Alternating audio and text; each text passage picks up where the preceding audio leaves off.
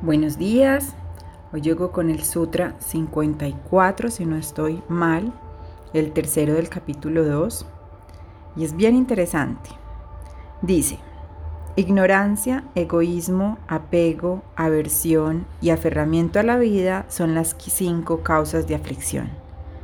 Ignorancia, egoísmo, apego, aversión y aferramiento a la vida son las cinco causas de aflicción.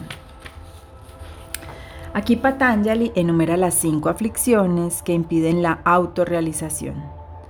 En los versos siguientes explicará cada una de ellas.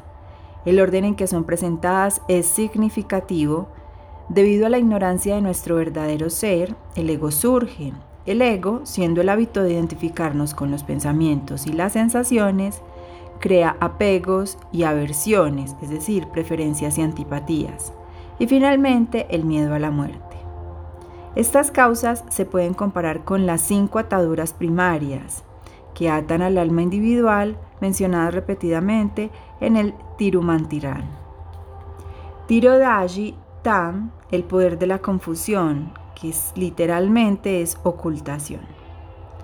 Anavatam, que es el egoísmo. Mashesham Tam, deseos, la manifestación tangible de Maya, la ilusión. Maya, la causa material de la unión del consciente con el subconsciente, y karma, un poder que, mediante su continuidad y desarrollo, determina la naturaleza y la eventualidad de las repetidas existencias del alma.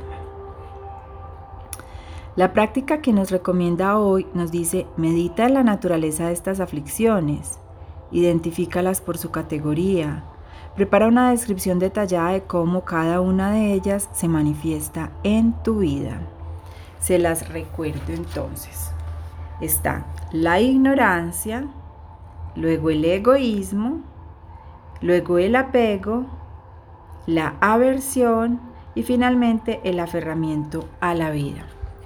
Bueno, es bien interesante el ejercicio de hoy porque nos pone a reflexionar a iluminar esa parte de la conciencia que tal vez no hemos iluminado aún, hacernos preguntas profundas, a jugar con ellas y a trabajar en sus descripciones.